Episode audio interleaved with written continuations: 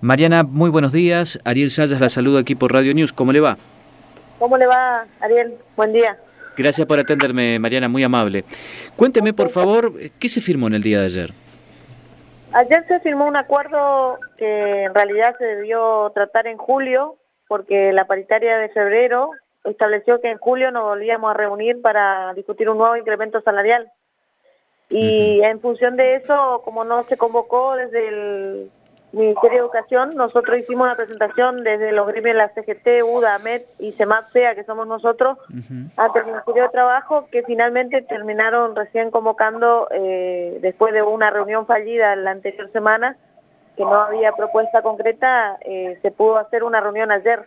En función de eso, lo que se puede sacar en limpio en concreto es que desde marzo, mejor dicho, desde febrero, donde el salario básico estaba 5.800 en el escalafón docente del maestro de grado que menos gana, estaba en 5.800, llegó a 9.227, que es el 59% de aumento al básico en un año. Nosotros planteamos siempre que tendría que llegar al mínimo 50% del mínimo salarial, que es 25.000, o sea, 12.800, un escenario que seguimos o vamos a seguir trabajando también para eso, pero 120% de aumento en un año significaría esa plata en el básico. Sí. Nosotros logramos un 60%, que es muy importante porque eso le va a llegar directo al jubilado. A ver, me quedo en varios puntos, eh, Mariana, porque por estas horas hay mucho mucha confusión entre lo que se firmó y lo que no se firmó. Primero, usted me dice, y esto está confirmado, está firmado, se logró un 60% de aumento al básico. ¿Lo entiendo bien o mal? No, no, entiende bien. Es muy importante porque si bien el porcentaje de aumento que debiera estar en el básico es mucho mayor, pero hay cuatro años, cinco años más que nadie pone al básico, le tiene que poner. Nosotros en un primer año con dos mesas logramos un 50% junto con el resto de los trabajadores y los sindicatos ahí planteando un escenario de, un muy buen incremento al básico en función de que no es suficiente, pero en un año 59% es muy importante, 59,84% para ser exacto, es muy importante. Eso por un lado porque le llega directo al jubilado y eso implica también una una incremento hacia arriba porque muchos no hablan de lo que no nunca quisieron hablar, ahora veo que hablan mucho, que es del maestro de grado. Yo soy maestra de grado y todas las veces que teníamos un aumento, a nosotros nos tocaba siempre eh, 600 pesos y a un profesor por ahí le tocaba 5 mil y al otro 10 mil, o sea, en la escala salarial docente, el maestro de grado es el último que está en la escala salarial. O sea, por más que le aumenten al básico, no aumenta si no le ponen otras adicionales, ¿se entiende? Sí, perfecto. Eso es lo que logramos histórico, lo que desde el CEMAP planteamos una propuesta en marzo ya, que es de, con un trámite 870-20 del Consejo de la Educación, ingresamos a la mesa paritaria ese planteo y se logró ayer incorporar o legitimar el reclamo a través de un acta donde queda sentado que el maestro de grado a partir de ahora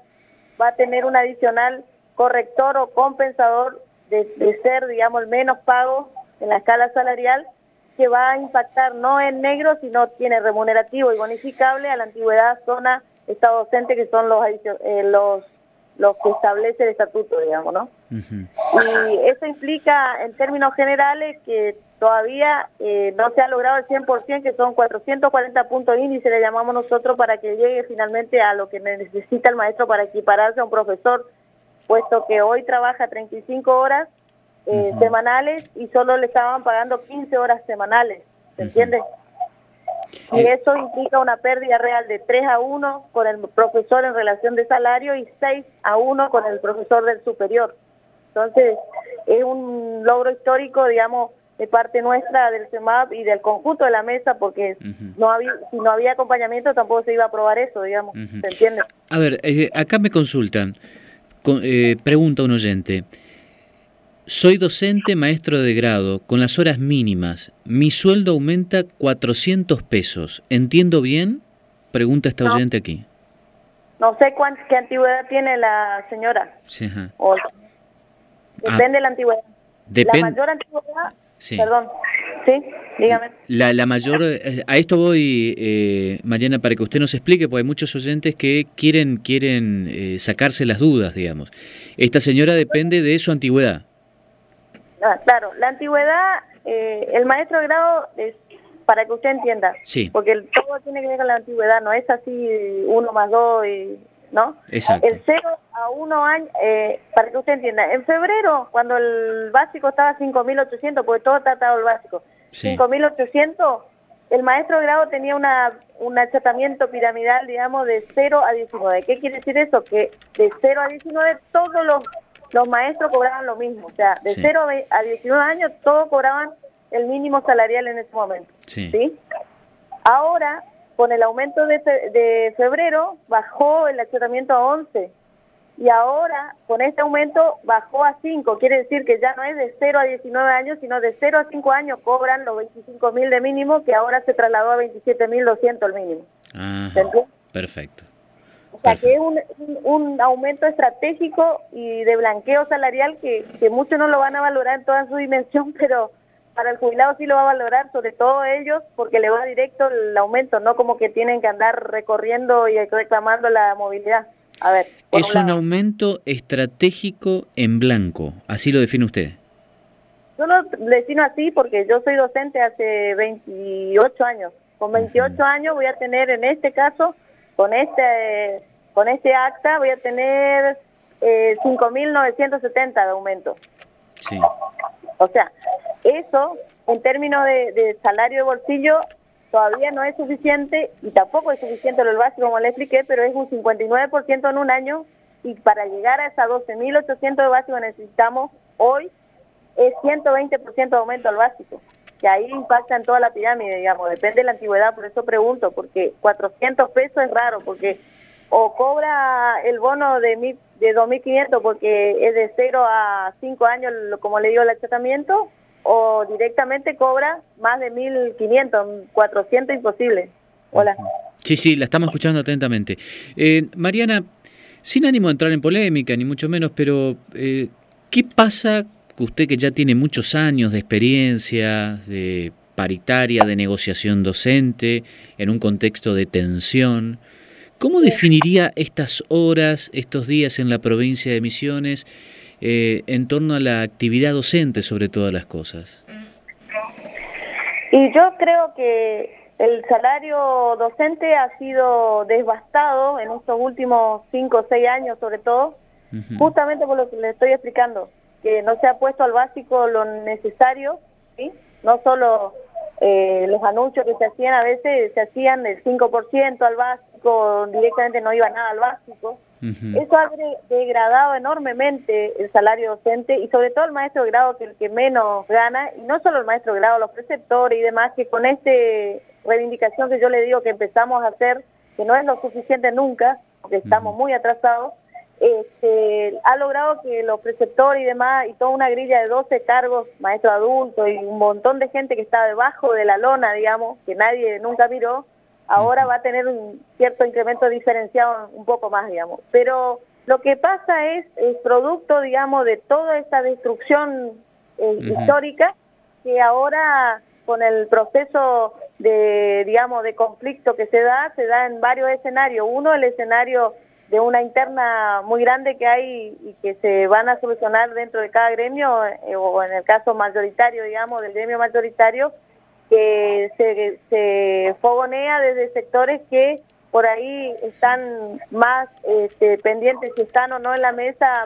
de discusión que la cuestión de fondo de los trabajadores. Entonces, esto genera toda una conflictividad, pero también es cierto que la conflictividad es producto de la injusticia histórica Y que nosotros no vamos a resolver en una o dos mesas, ni a lo mejor en tres, digamos, y a lo mejor vamos a ligar, entre comillas, todos los reclamos, digamos, lo que sea, pero nosotros no estamos entregando, estamos construyendo para adelante un salario más en blanco, Ujú. estamos eh, sosteniendo una pirámide que se caía a pedazos y ayudando a los que menos ganan, digamos, en ese sentido, porque es lo prioritario, y trabajando hacia adelante en una grilla salarial que realmente contenga a todos los trabajadores, pero me parece legítimo los reclamos y nosotros no estamos en contra de, los reclamos porque siempre lo hemos estado en la calle o en la, en la mesa, como yo digo, porque no es que solo en la calle se lucha, porque a veces en la calle uno lucha y se va a la casa, pero cuando uno está a cargo de un sindicato y está en una mesa, tiene la doble responsabilidad por ahí de asumir el,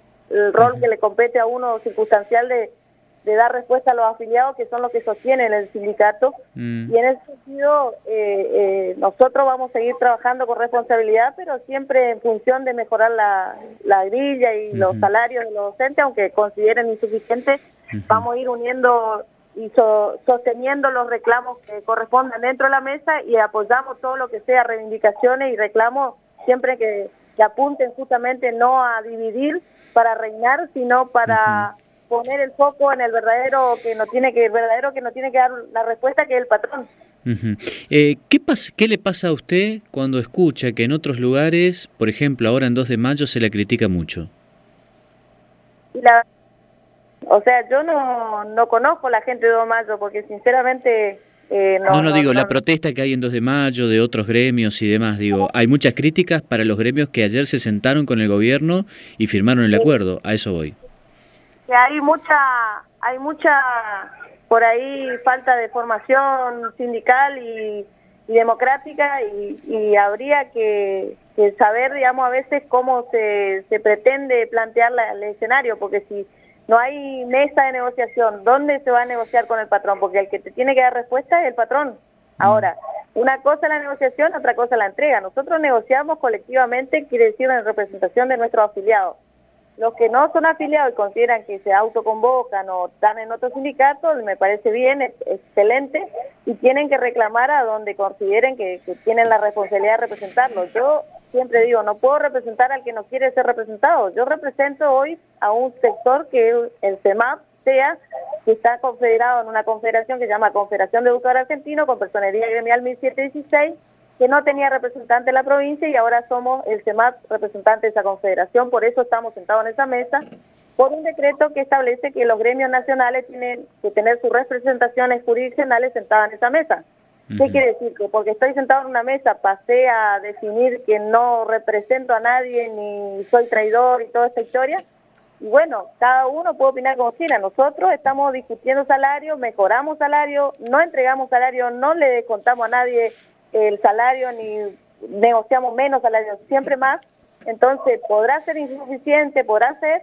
Y yo le sugiero a esa gente que, que entienda de que que cuando uno reclama tiene que unir todos los reclamos, aunque no estemos en la misma vereda, entre comillas, pero sí tiene que focalizar al lugar donde tiene que reclamar, que es el patrón que te tiene que dar la respuesta. Entonces, nosotros en ese escenario no vamos a entrar ni en chicana, ni en violencia, ni crítica y demás, porque y sinceramente ni las miro, porque estamos en una situación de que tenemos que aunar criterio con todos los trabajadores y exigir más. Si ellos consideran que la vereda es la calle, y me parece perfecto, porque yo también no nací de un repollo y si tengo que volver algún día en el marco de que no hay instancia de diálogo, volveré a la calle, es así o, a la, o a donde sea. La última pregunta, en este contexto, ¿se reinician las clases? Hasta acá hay, hay clases virtuales, hasta acá que yo sepa siempre hubo, porque la virtualidad es donde se trasladó el escenario de la enseñanza en ese tiempo, o sea, no hay clases presenciales. Cuando vuelvan las clases presenciales, ahí volverán a, la, a las aulas los compañeros y colegas que contiendan que así lo hagan. Si convocan paro y van a alguna organización al paro, lo harán. Nosotros en este escenario, acordado esto, esperaremos otra nueva convocatoria y trabajaremos para mejorar nuevamente el salario, acompañando los reclamos de todos los trabajadores, porque esto, esto que se logra no es producto de una u, otro sector, es producto de la lucha de todos los trabajadores, incluidos de los que nos critican.